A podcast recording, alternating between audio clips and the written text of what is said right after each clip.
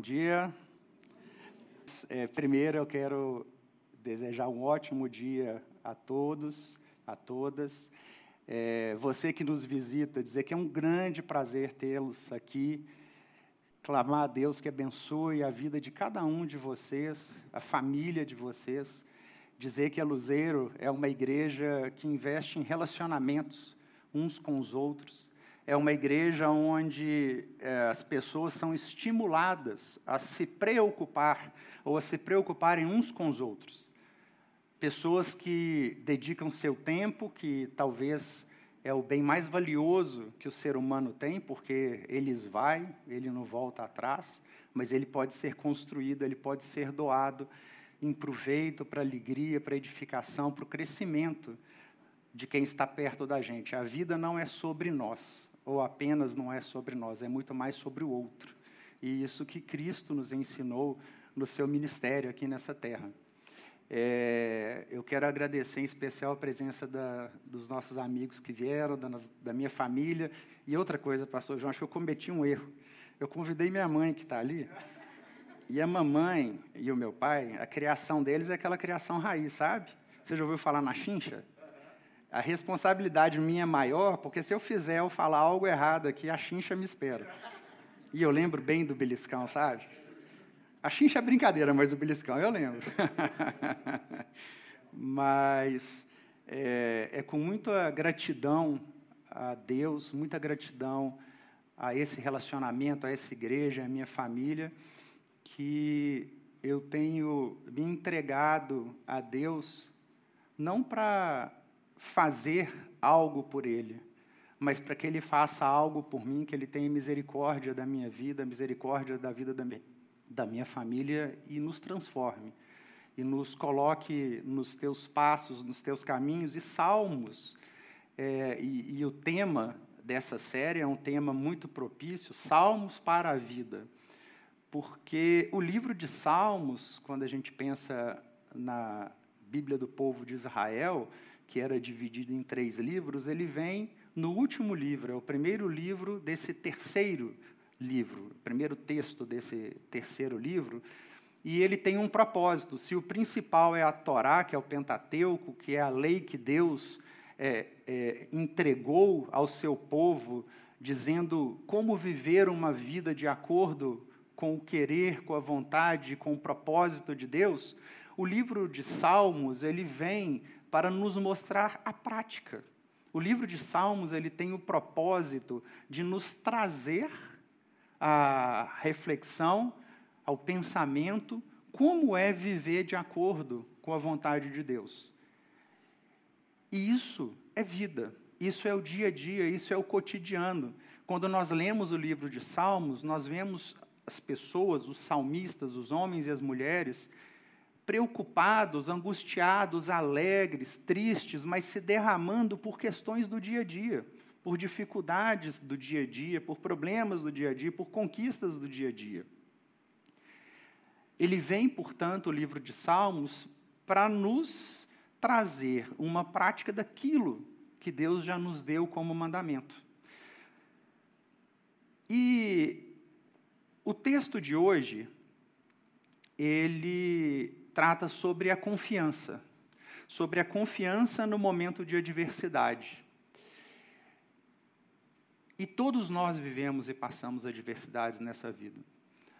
Nós temos é, nessa terra desde que o homem caiu, desde que o pecado entrou em nossas vidas, desde que nós quebramos aquele projeto de Deus para nós, de vivermos em Sua companhia diária, Sua convivência diária, no mundo criado num perfeito equilíbrio, num mundo criado num ambiente propício para que nós pudéssemos externar toda a nossa potencialidade enquanto criatura de Deus, para que nós administrássemos, recebêssemos de Deus essa co parceria, essa coparticipação na administração de tudo aquilo que Deus fez, nós escolhemos não seguir essa jornada, nós escolhemos é, trilhar um caminho diverso, um caminho de discórdia, um caminho de disputa pelo poder, um caminho onde nós, é, é, o ser humano, ele busca cada vez mais para si para o crescimento do seu patrimônio, da sua vaidade, da sua vontade de alcançar poder,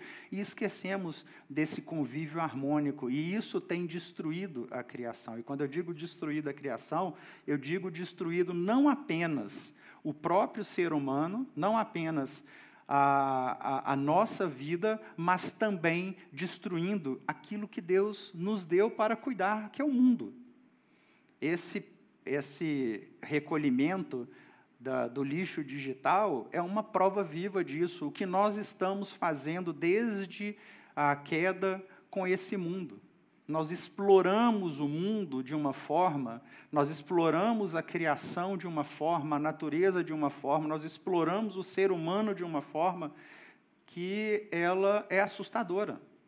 Não é à toa que nós vemos tantas tragédias naturais, não é à toa que nós vemos tantas tragédias humanas, porque nós tiramos Deus desse convívio. Que os salmistas, eles trazem aquele que vai às Escrituras, aquele que lê o livro de Salmos, o que ele traz é aonde você está nisso tudo, aonde seu coração está nisso tudo, o que é um bom, o que é um mau caminho, o que é chegar-se a mim, qual é o seu lugar na criação e qual é o lugar de Deus na criação.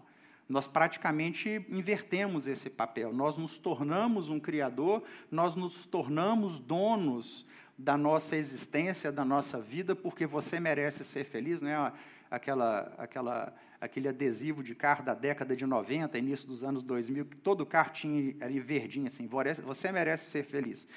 Claro que nós merecemos ser felizes, mas não a todo e qualquer custo. E às vezes eu vejo, e nós vemos diariamente seres humanos buscando a felicidade, mas para atingir a felicidade eles têm de se sobrepor ao teu próximo. E isso com pessoas que lhes são estranhas, isso dentro da sua própria casa, dentro da sua própria família, num círculo de amizade, num círculo empresarial com seu sócio, com a sua sócia. Nós vemos o ser humano, então, se degradando como ele degrada. Na proporção que ele degrada a criação, ele se degrada. Então, os Salmos, ele vem e traz esse momento de reflexão. E eu vou ler o Salmo 3, é um salmo escrito por Davi, num determinado momento da sua vida que nós abordaremos essa questão, é, esse contexto histórico, para que o salmo seja então compreendido. Senhor, como tem crescido o número dos meus adversários. São numerosos os que se levantam contra mim. São muitos os que dizem de mim: não há em Deus salvação para ele. Porém, tu, Senhor, és o meu escudo, és a minha glória e o que exaltas a minha cabeça. Algumas traduções é o que levanta a minha cabeça, é o que mantém a minha cabeça erguida. Com a minha voz clamo ao Senhor, e ele do seu santo monte me responde. Deito-me e pego no sono acordo, porque o Senhor me sustenta. Não tenho medo de milhares do povo que tomam posição contra mim de todos os lados. Levanta-te, Senhor, salva-me, Deus meu, pois feres nos queixos a todos os meus inimigos, e aos ímpios quebra os dentes. Do Senhor é a salvação, e sobre o teu povo a tua bênção. Deus Pai, em nome de Jesus, essa é a tua palavra, Deus. Essa é a tua porção para o nosso dia. Eu me entrego nas tuas mãos, eu peço perdão pelas minhas vicissitudes, pelos meus erros. Eu clamo por tua misericórdia, Deus. Eu peço que teu Espírito Santo tenha liberdade hoje em mim, para que flua da minha boca não as minhas palavras, mas as palavras do Senhor. em cada um presente aqui, para que esta palavra entre em seus corações, dando a cada um o que, é, o que lhe é necessário, Pai. Eu oro agradecido, com o coração contrito, em nome de Jesus. Amém. Vocês sabem por que o livro de Salmos é um livro agradável de se ler? A Bíblia tem alguns livros que são bem difíceis, né? Quando você lê em números, você vai ver aquela genealogia toda, uh, páginas e páginas, que é filho de quem, que nasceu de sei quem. Que... O livro de Salmos ele é um livro agradável de se ler, dentre alguns outros da Bíblia porque ele é um livro que trata de emoções. Salmos, ele tem uma complexidade de emoções, porque são seres humanos, homens e mulheres como eu e como você, que se derramam na frente, diante do Senhor, expondo a sua demanda, o seu pedido, a sua dificuldade, o seu desejo, às vezes a sua ira, a sua desconfiança, de tal modo que ele, nesse derramamento, nesse, nessa entrega, abre de maneira maravilhosa o seu coração. Salmos é um livro emocional. Quem nunca leu Salmos, às vezes no momento de dificuldade da vida, e o, os olhos enchem de lágrima, o seu coração fica com aquele, aquela sensação profunda de, de, de um sentimento, algo que toca, porque o salmo é emocional. O salmo fala exatamente disso, de alegrias, de dificuldades, de tristezas. E não importa o tipo de salmo. Esse, por exemplo, é um salmo que é definido categoricamente como um lamento. Davi apresenta uma demanda, um medo, um sofrimento, um lamento diante de Deus. Depois ele prossegue dizendo: Mas é em ti que eu confio. E ele faz uma petição: Liberta, livra-me, Senhor. E esse sentimento que de fato nos traz, conforme vários escritos, pessoas e mais pessoas sendo atingidos e levados ao Senhor, levados à misericórdia de Deus e de Cristo, porque através do sentimento nós somos tocados. E isso ocorre na nossa vida, no nosso dia a dia, dentro de casa. Tem um, um, um videozinho no, no YouTube, vários, que a pessoa está sentada no, numa, numa rua, numa calçada, num banco, numa praça, não importa onde, está sentado com sua namorada, com sua esposa, e ele está um ao lado do outro, e passa uma pessoa por trás do homem e cutuca o homem por trás, pega o braço do homem, coloca com uma flor, e o homem que entrega isso sai. Na hora que ele faz assim para a mulher, a mulher vê flor, o olhar da mulher, a reação da mulher é maravilhosa porque ela foi tocada no seu sentimento. E é isso que Salmo nos traz.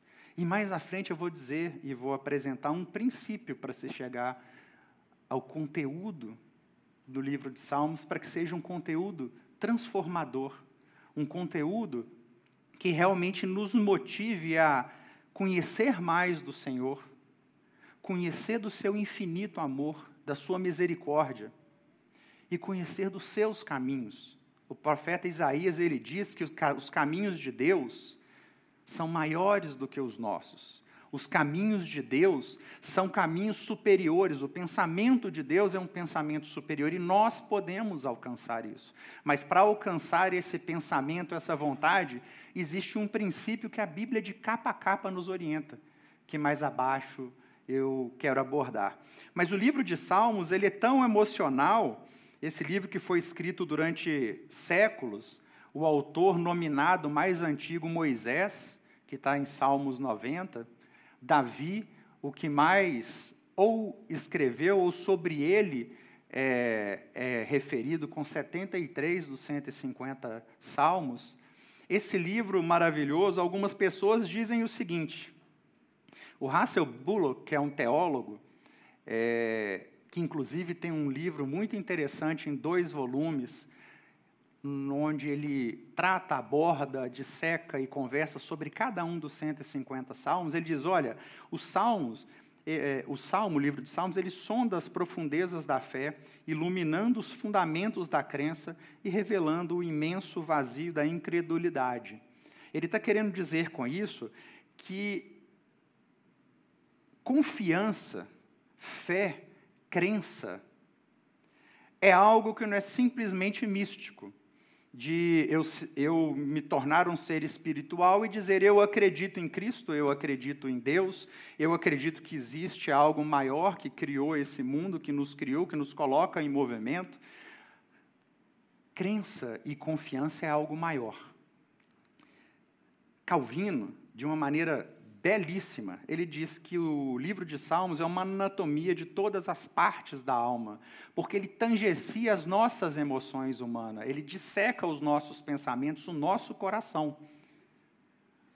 O salmo se nós lermos com atenção cada um dos 150 salmos, nós veremos que nós nos identificamos com cada um dos autores. E Lutero, para encerrar, ele diz que o salmo é uma pequena Bíblia. E por quê? Pelo que eu disse, o livro de Salmos, ele é a prática da Torá. Aquele que lê o livro de Salmos com os olhos e o coração voltado a uma leitura de fato aberta e não é, preconcebida, ele vai conseguir perceber que o livro de Salmos ele fala sobre caminho ruim, caminho mau, ele fala sobre o que é crer, o que é ter fé, o que é não ter fé, o que é um caminho equivocado e qual a consequência desse caminho equivocado, o que é ter um caminho bom. Ele fala sobre a salvação. Ele fala sobre a vinda de Cristo, aquele que endireitará tudo, aquele que vem para nos salvar. Por isso que Lutero, quando ele escreve sobre o livro de Salmos, ele fala que Salmos é uma pequena Bíblia. E tem um outro, eu não coloquei porque eu li, eu estava lendo ontem antes de, de dormir, eu anotei aqui no meu papel, que em breve será um iPad.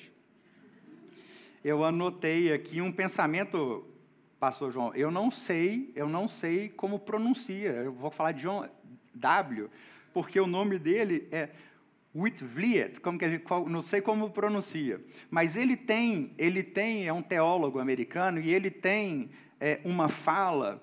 Quando pensamos num salmo como esse, que é um salmo de lamento, o lamento normalmente é algo que nos traz algum tipo de angústia, às vezes nós nos afastamos, a gente tem dificuldade, muitas das vezes, de falar de dor, de falar de sofrimento, de falar de dificuldade. Às vezes nós fechamos em nossos corações, abrimos às vezes com uma ou outra pessoa, porque falar sobre dor traz dor.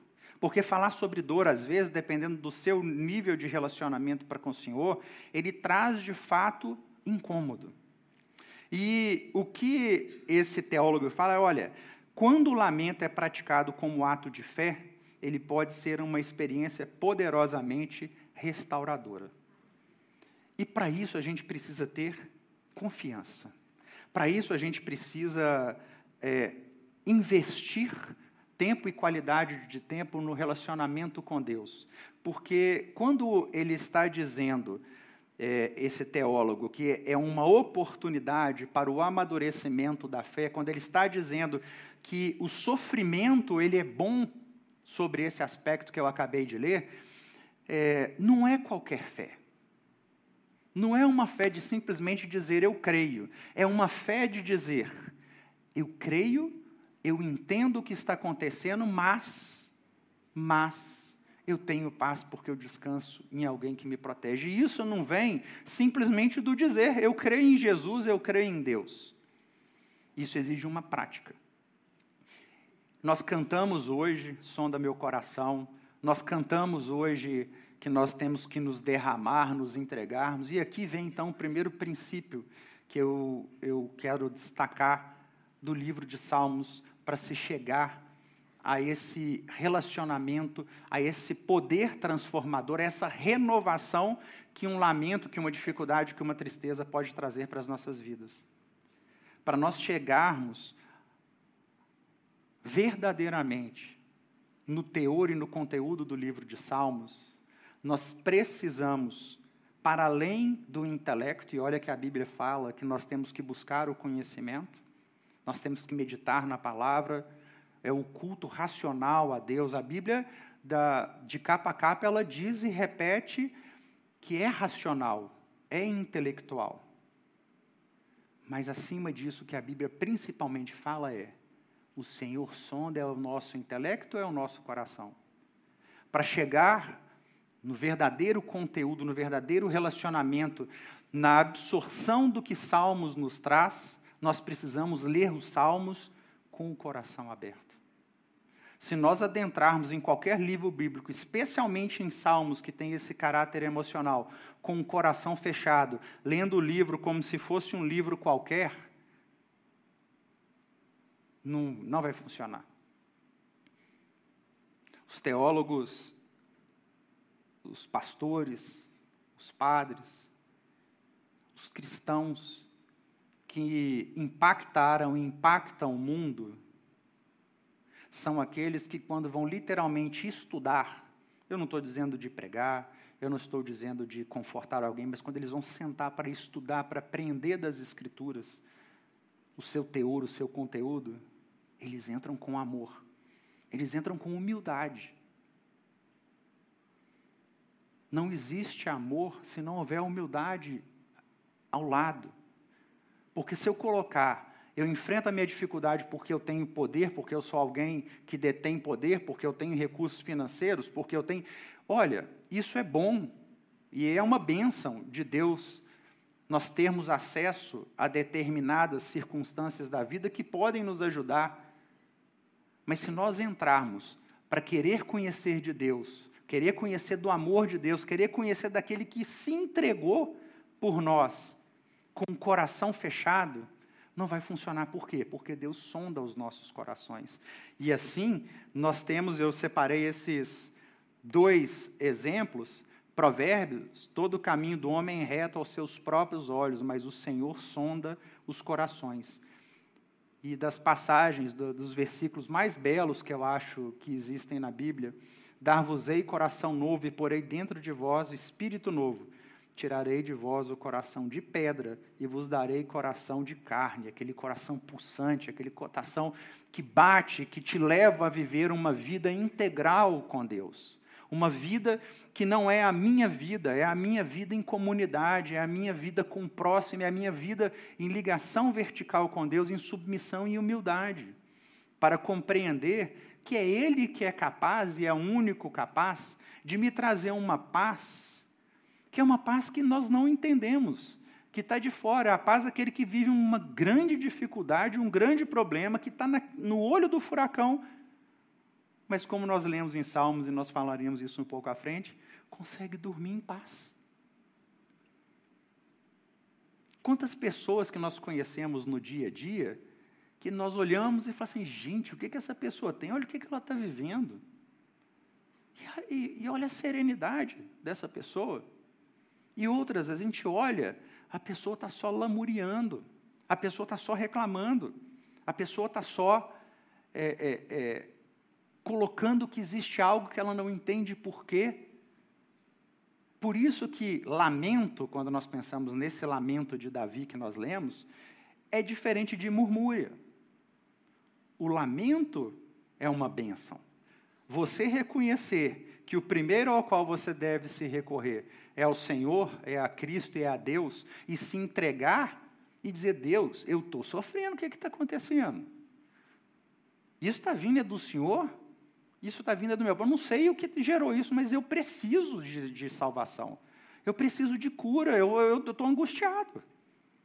Eu estou desempregado, os boletos só chegam. Eu estou com uma doença que eu estou com medo de encarar a morte frente a frente.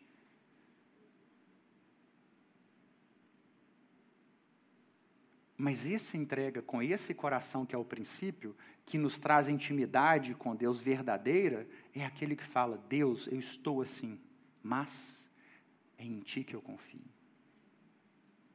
É em Ti que eu confio.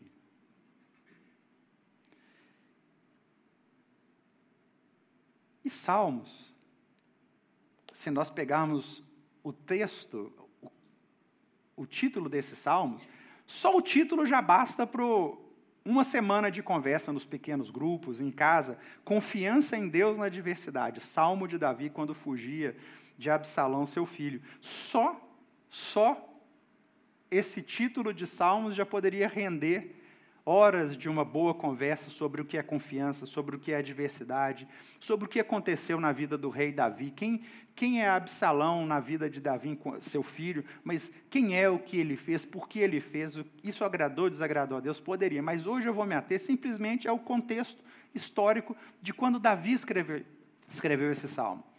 Davi, rei, um de seus filhos, Absalão, e Absalão, então, ele prepara de maneira enganosa de maneira odiosa, ele prepara uma rebelião contra o próprio pai para assumir o poder, o reinado entregue a Deus a Davi. E ele faz isso de uma maneira, quem estiver ouvindo é, é, me diga se isso é uma mera coincidência com o que nós vivenciamos hoje ou em qualquer época das nossas vidas. Ele faz isso de uma forma enganosa. Ele faz isso da seguinte forma: as pessoas que iam procurar o rei Davi com uma demanda para que fosse apresentado, Absalão se colocava à frente deles, dessas pessoas, e dizia: Ah, se eu fosse o juiz disso, eu realmente resolveria e seria justo para resolver a sua situação. Ele está indiretamente dizendo o quê? Esse rei aí não faz isso, ele não é justo. E ele, na hora de se despedir da pessoa, ele pegava a mão da pessoa e beijava a mão da pessoa. Ele se mostrava para a pessoa como alguém, além de justo e disponível, próximo. O livro de 2 Samuel, ele, ele diz que Absalão fez isso e planejou isso por quatro anos. Imagina um homem quatro anos arquitetando contra o seu próprio pai, arquitetando para derrubar e matar o próprio pai. Até que ele põe em prática, começa a pôr em prática a sua ideia de tomar o poder. Ele sai com a permissão do pai para uma outra cidade, ele reúne pessoas e guerreiros nessas outras cidades. A guerra é algo muito é, é, é muito comum no antigo Israel.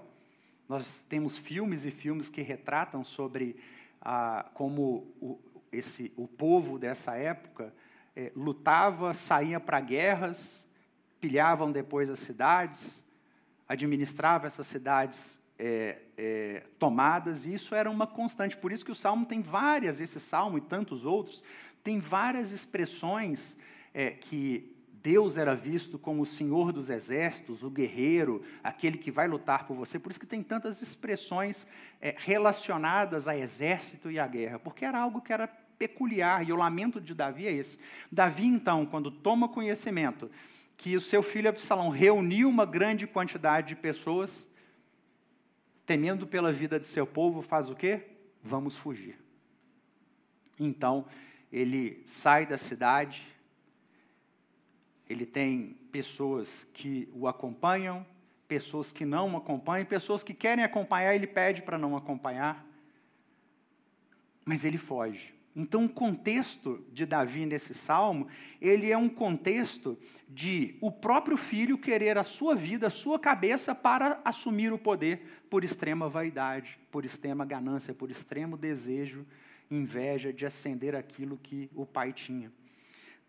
Senhor, como tem crescido o número dos meus adversários. São poderosos os que se levantam contra mim. São muitos os que dizem de mim: não há em Deus salvação para ele.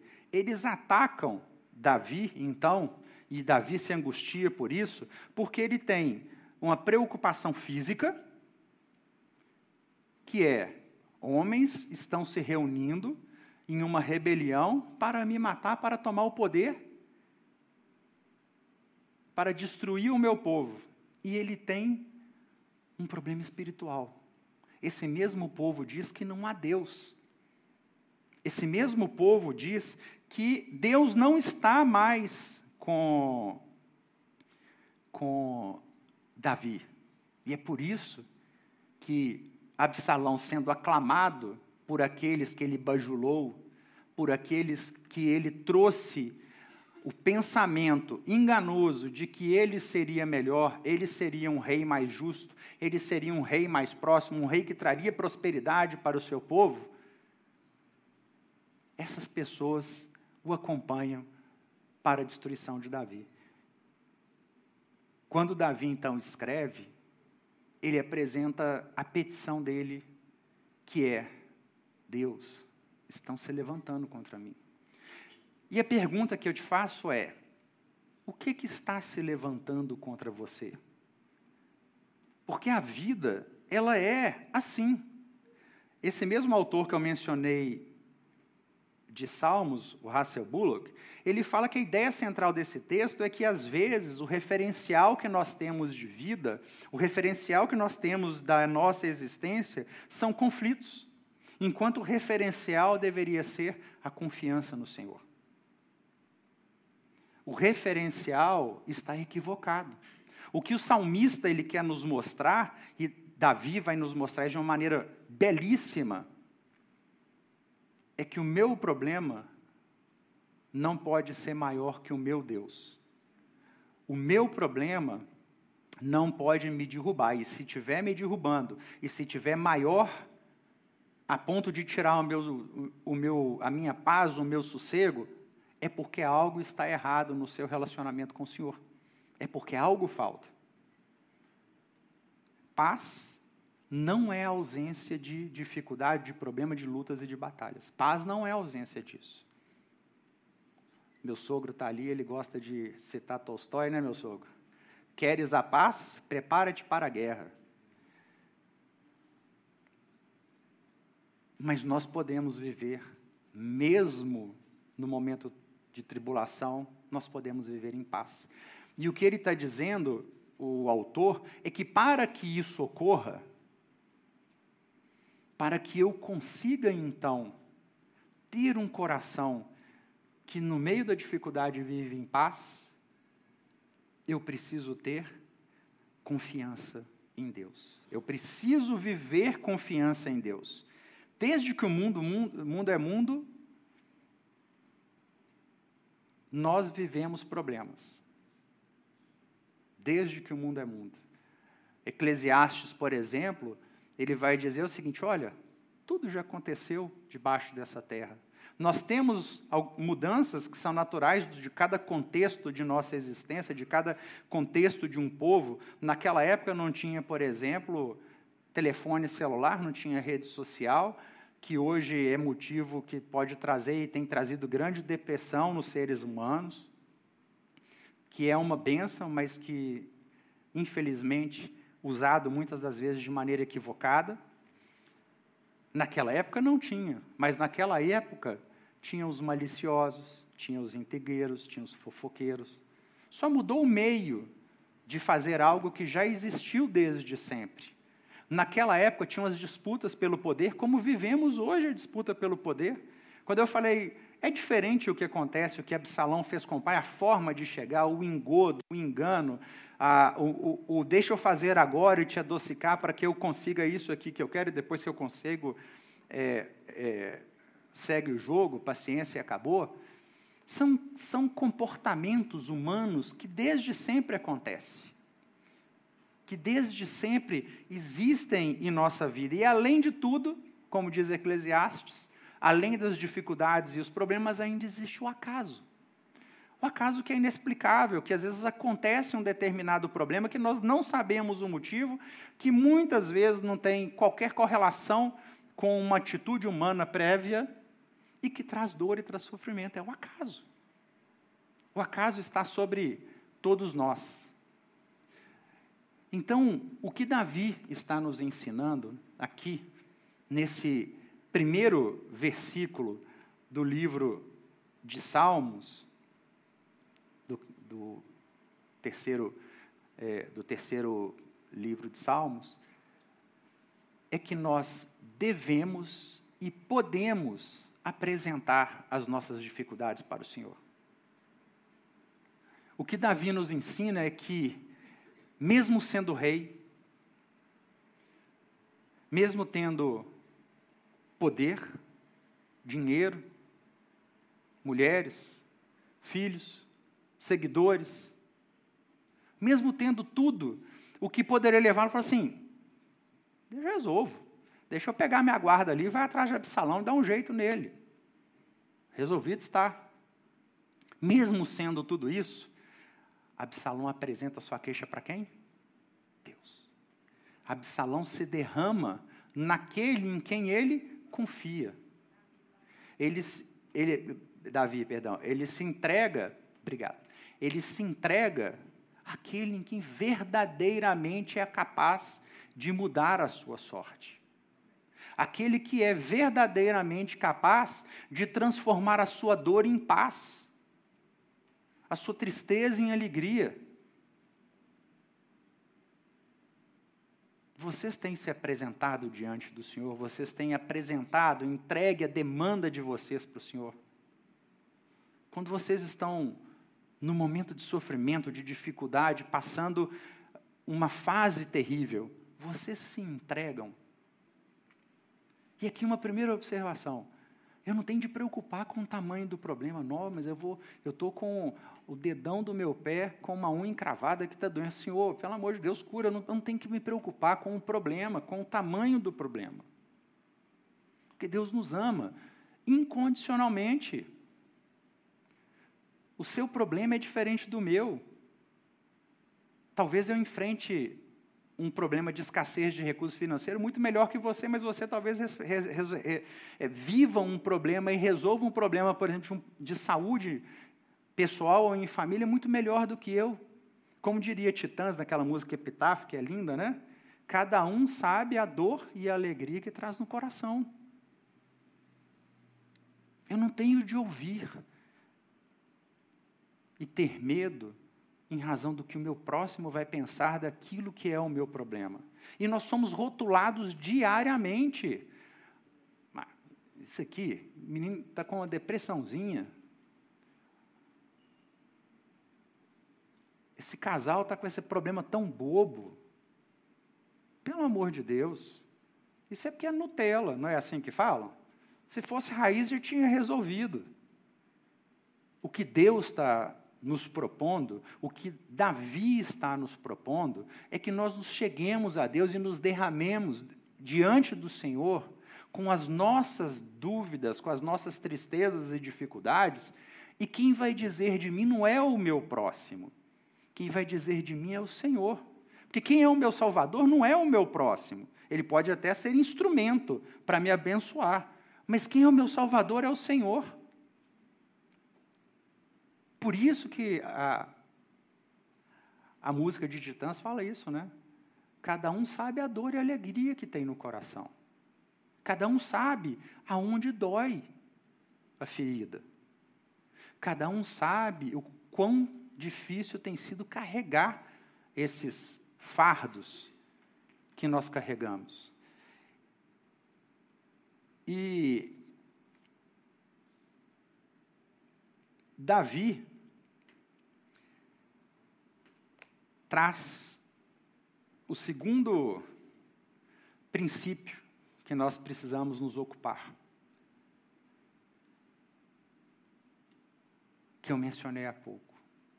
Em quem ou onde que eu estou derramando a minha confiança? Em quem ou onde que eu estou me entregando para buscar a solução do meu problema, para buscar a paz que eu preciso.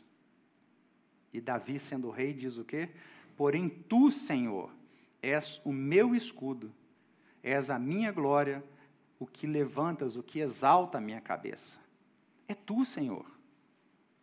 É tu, Senhor, que me faz deitar, e aqui é interessante o Salmo 4, é, esse aqui é um salmo que, que é dito que Davi orava pela manhã, porque o salmo fala: Olha, eu deito e eu acordo. Então é um salmo que ele fazia ao acordar. E o salmo 4, que é o salmo seguinte, ele fala do dormir, que eles dizem que é um salmo noturno de Davi.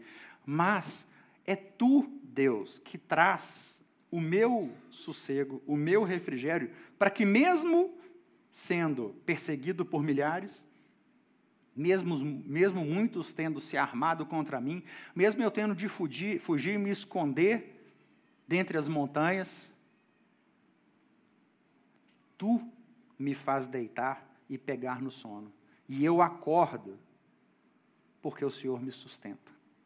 Essa é a maravilha a beleza da vida e do relacionamento de Deus, ou da vida e do relacionamento com o Senhor que Ele está literalmente conosco.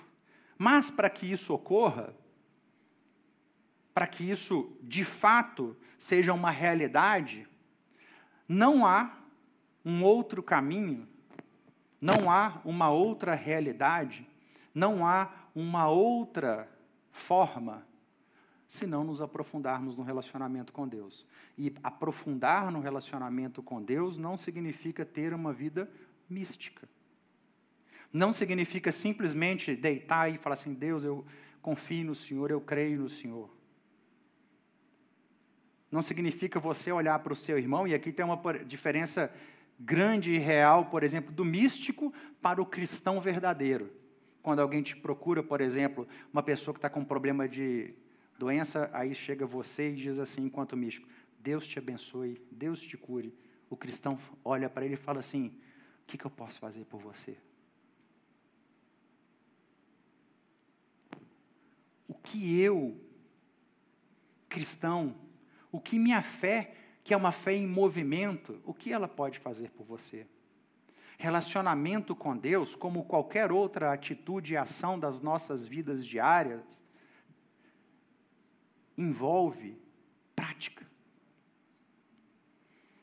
Aprofundar em relacionamento com Deus significa eu ter de fazer algo para que o meu relacionamento com Deus se aprofunde. Não significa não significa eu ficar sentado como se nada, como se nada tivesse acontecendo. Para quem gosta de sinais de trânsito, relacionamento e confiança é uma via de mão dupla. E para quem gosta de matemática, ontem eu escrevi a equação toda, mas ela é tão difícil de explicar, brincadeira, que eu coloquei só o resultado final. Confiança é proporcional ao relacionamento. Não é o relacionamento é proporcional à confiança. A confiança aumenta em qualquer área das nossas vidas se previamente eu trabalho, para me, me preparo para que aquilo me faça bem. Alguém aqui pratica esporte? Faz meditação? Toca algum instrumento? Se dedica a alguma arte? Estuda para concurso ou para o Enem? Você somente será bom e somente terá segurança e somente será bom naquilo que faz se você praticar se você se entregar àquilo que faz. À medida que você se entrega, se prepara, tem até uma série que eu, eu me fugiu o nome dela, agora, que é de um empresário americano que mostra ele o tempo todo, a meta dele é assim, o quanto tempo eu consigo ficar aqui em silêncio sem fazer nada. Então ele fica um minuto, dois, tem um dia que até que ele fica cinco fala, nossa, hoje está bom demais. Aí chega uma pessoa, interrompe a meditação dele. Por quê? Para você chegar a um nível de concentração e de meditação sem que nada interfira, você tem que começar com os primeiros cinco segundos. Quando vai começar assim, a conta chegou, eu tenho que fazer isso no trabalho, meu filho não sei o quê, minha escola não sei o quê, minha faculdade, a sua cabeça começa a encher que você abre o olho, você fecha o olho, você abre o olho, é, dói ficar sentado, dói ficar deitado, dói ficar... Porque é uma prática. A vida com Deus é uma prática. Eu preciso, portanto, me investir, de investir meu tempo, de entregar ao relacionamento com Deus. Tem um, um, um escritor americano que tem um livro muito interessante, ele chama John Maxwell. Ele escreveu um livro que eu, eu tenho um tio que é violoncelista, e quando eu comecei a estudar violoncelo, ele falou assim: Dani, você tem talento, mas eu quero que você leia esse livro. O título é Talento Não é Tudo. Esse livro fala muito sobre pessoas muito talentosas que desperdiçaram seu talento por entender que o talento, que é uma bênção, que é um dom, não foi desenvolvido, não foi aguçado, não foi potencializado, e de pessoas que às vezes não possuem o mesmo talento, a gente vê isso muito no esporte. A gente vê alguns jogadores que você olha de futebol e fala assim: gente, como pode o cara ter esse nível, essa mulher ter esse nível de qualidade com a bola. Isso é talento. Mas a gente vê dentro de um mesmo time pessoas que se entregam, que se dedicam, que colocam ali seu, sua vida, seu sangue, sua raça, que não tem aquele talento, mas que é imprescindível para aquele time. Por quê? Porque ele investe na sua qualificação. Talento não é tudo. Talento ele é uma parte significativa.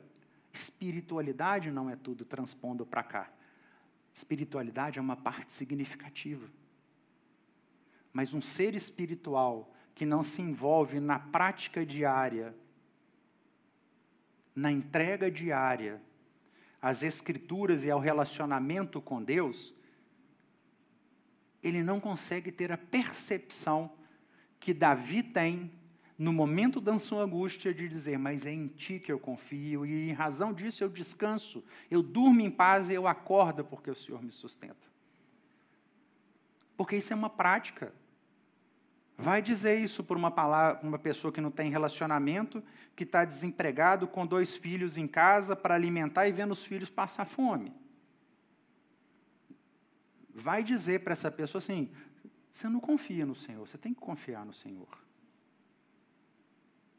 É difícil. E nós conseguimos isso, nós chegamos nesse limite, nós chegamos nessa, nesse caminho, quando de fato a nossa fé é verdadeira, a nossa fé é pulsante, a nossa fé é concreta, a nossa fé é ação. Fé sem ação, a Bíblia fala que muitas vezes é um nada. Porque nós temos de agir, nós temos de relacionar, conviver. Volto a dizer, a vida não é sobre mim, não é sobre você, é sobre nós. É sobre a criação em exaltação ao Senhor, que é o nosso Criador. E existem algumas coisas que nós podemos e devemos fazer para que a gente, então, busque o fortalecimento. Nós podemos fazer exercícios espirituais. O que vai aumentar a sua fé, a minha fé, o que vai aumentar a força de uma igreja, o que vai aumentar a força de um pequeno grupo, o que vai aumentar a qualidade, o nível do relacionamento interpessoal e do relacionamento em subordinação ao Senhor, ou seja, o que vai nos trazer a fé pulsante e confiante do rei Davi, é o quanto nós queremos isso para a nossa vida. E nós conseguimos isso através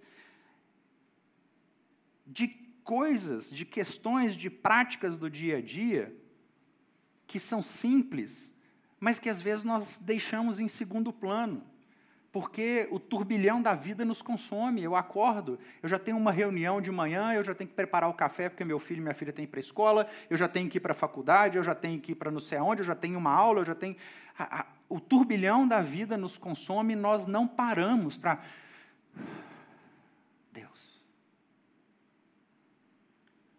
Oração persistente. A Bíblia fala no Novo Testamento que Deus recolhe em cálice de ouro as orações que fazemos uns para os outros. Oração persistente é a nossa conversa com Deus. Que relacionamento é aquele que não convive? Eu dizer que eu acredito em Deus significa eu estou me relacionando com Deus? E a forma que eu tenho de conversar, de conviver, de me entregar, a primeira e talvez mais importante é nos derramarmos na presença de Deus, é orar, é conversar. Orar não tem uma regra matemática de uma equação que é assim, ó, primeiro você faz isso, depois você faz aquilo, aí você põe uma vírgula, aí você tem que ter um momento de fazer isso. Não. O orar é simplesmente falar assim: Deus, eu preciso conversar com o Senhor hoje. Esse meu filho está difícil demais, Deus, ele está muito difícil. Eu peço que o Senhor acalme o coração dele. Aliás, nós temos feito isso muito, né, bebê? Aquieta o coração. Deus, me dê força e sabedoria para eu compreender e para eu quebrar esse momento de gatilho. Senhor, eu tenho um caso muito difícil para resolver aqui no meu trabalho, no hospital. Eu preciso tanto do Senhor hoje. Não me abandona hoje de tarde, lá naquele momento, naquela reunião que eu terei, naquela prova que eu vou fazer. Deus, isso é conversar. Mas é conversar, como eu disse no primeiro princípio, com o coração aberto. Entregue, sem preconcepções, ou achar que Deus tem que resolver a coisa do jeito que você quer, que eu quero, no momento que você quer e que eu quero. E quando nós temos esse diálogo com o Senhor, quando nós temos esse, essa conversa com o Senhor, vai acontecer algo que é a segunda observação que eu vou fazer um pouco à frente. Se eu preciso me relacionar, tem um algo que eu não posso largar, mas antes vamos concluir. Estudo atencioso das Escrituras. Como eu vou conhecer Deus? Como que a minha fé aumenta? A minha fé aumenta a partir do momento que eu conheço daquilo que eu quero me preparar. Se eu vou tocar um piano, eu preciso entender a lógica do instrumento, quais são as teclas, o que é a tecla branca, o que é a tecla escura, o que é, é um bemol, um sustenido, quais são as escalas musicais, eu preciso saber. E para eu saber, eu tenho que fazer o quê? Ler, porque muito provavelmente, tirando os virtuosos, eu não vou saber. Eu não vou ter a menor noção de qual tecla eu coloco o meu os meus dedos. E nós conhecemos do Senhor através daí das Escrituras, através de momentos como esse, de um culto, através de um pequeno grupo, através de amizades e de pessoas que vão partilhar e conviver os ensinamentos, as experiências que têm com Deus, os problemas que às vezes você e eu temos, um outro já viveu e fala assim: Olha, posso conversar com você? E por fim, a concentração nas disciplinas espirituais do amor e da misericórdia. Por quê? Porque o cristão é aquele que está em ação. Não adianta eu dizer que eu creio em Deus, que eu creio no Senhor, mas eu não me dedico a amar ao meu próximo. Eu não me dedico a ser misericordioso. Eu não dedico a amar a mim mesmo, entender que o meu erro, que aquilo que eu fiz de errado agora, ontem, se eu me entregar e se eu for perdoado, eu estou limpo e curado e clamar a Deus que mude meu comportamento, meu caminho inadequado, me tira desse caminho baixo e me coloque no seu caminho alto.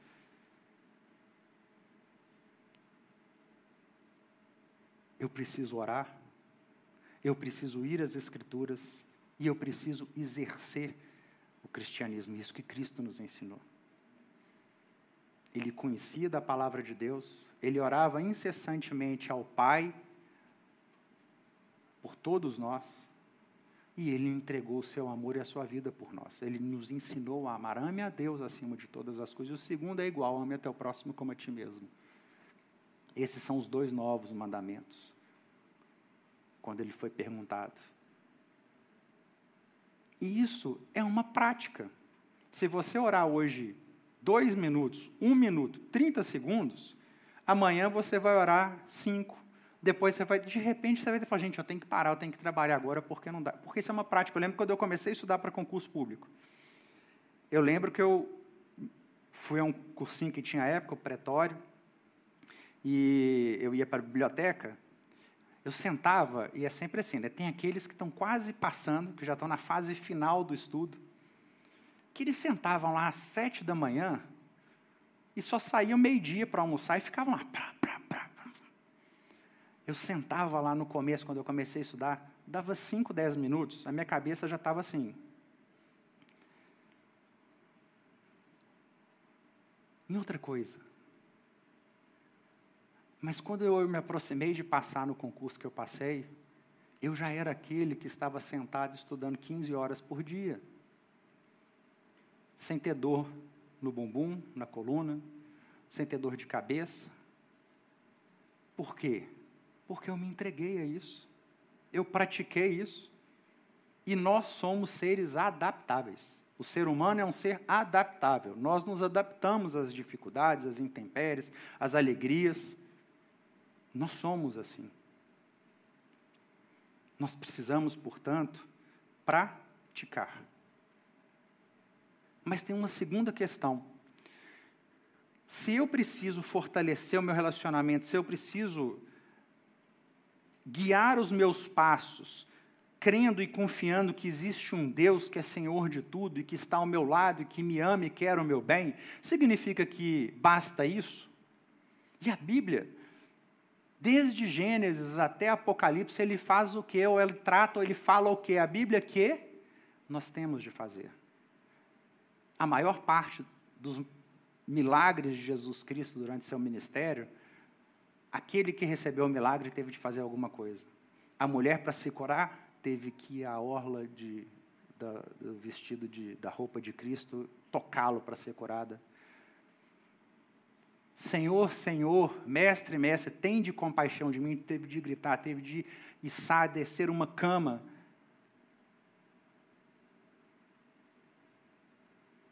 não significa que nós não tenhamos de fazer algo, porque nós temos de fazer algo. Nós vivemos nesse mundo que é o nosso quinhão, com o qual nós não devemos nos conformar, mas é o mundo que Deus criou em amor para nós. É aqui que nós vivemos, é aqui que nós nos entregamos, é aqui que nós convivemos. E eu tenho de fazer a minha parte. Só que o relacionamento com Cristo, com Deus, ele promove uma coisa que é extraordinária. Quanto mais eu convivo com Deus, quanto mais eu confio em Deus, mais, antes de me aventurar em determinados caminhos, o Espírito toca meu coração e diga, vá. Ou fala, ó, para. Quando eu estou imerso num problema, sabe aquelas coisas assim, gente, veio uma luz para quem é de fora, é uma luz. Para quem não confia no Senhor, mas para quem confia, fala, isso é inspiração divina para a sua vida. Sabe aquele emprego que brota do nada? Foi o irmão, às vezes, ali, que concedeu sendo iluminado para Deus e colocou alguém que tem aquela habilidade que ele precisa naquele dia, naquela hora. O relacionamento, portanto, ele traz o amadurecimento de como enfrentar esses problemas, mas eu preciso enfrentar. Deus pode até fazer, mas não é comum você cruzar os braços assim, Deus, eu confio demais, o Senhor resolve o meu problema. Não é comum. Pode acontecer, mas não é comum. Eu preciso agir, eu preciso me entregar, eu preciso, de fato, de buscar esse relacionamento integral, onde Deus e eu vivemos numa simbiose a tal ponto, como Davi fazia, de que a vida prática dele, a vida humana terrena dele era igual à vida espiritual. É um amálgama que caminha junto, porque só assim que a gente consegue ter essa tranquilidade de Davi. E Cristo, já caminhando para o encerramento, ele diz: Vinde a mim todos os que estáis cansados e sobrecarregados, e eu vos aliviarei. Tomai sobre vós o meu jugo e aprendei de mim, porque sou manso e humilde de coração, e achareis descanso para a vossa alma, porque o meu jugo é suave e meu fardo é leve. Para a gente viver essa promessa de Jesus Cristo, de que o fardo dele é leve e que nós passaremos por problemas, mas ele está e estará conosco, vai nos carregar e vai nos trazer essa leveza dele, eu preciso de me relacionar com ele. Eu preciso de querer. Eu preciso de pedir para ser iluminado por ele, para que eu viva a plenitude desse amor. Davi então faz sua petição. Quando nós oramos a Deus, nós precisamos pedir. O que você quer de Deus? Que você tem pedido para Deus? Qual o seu desejo? Qual a sua vontade?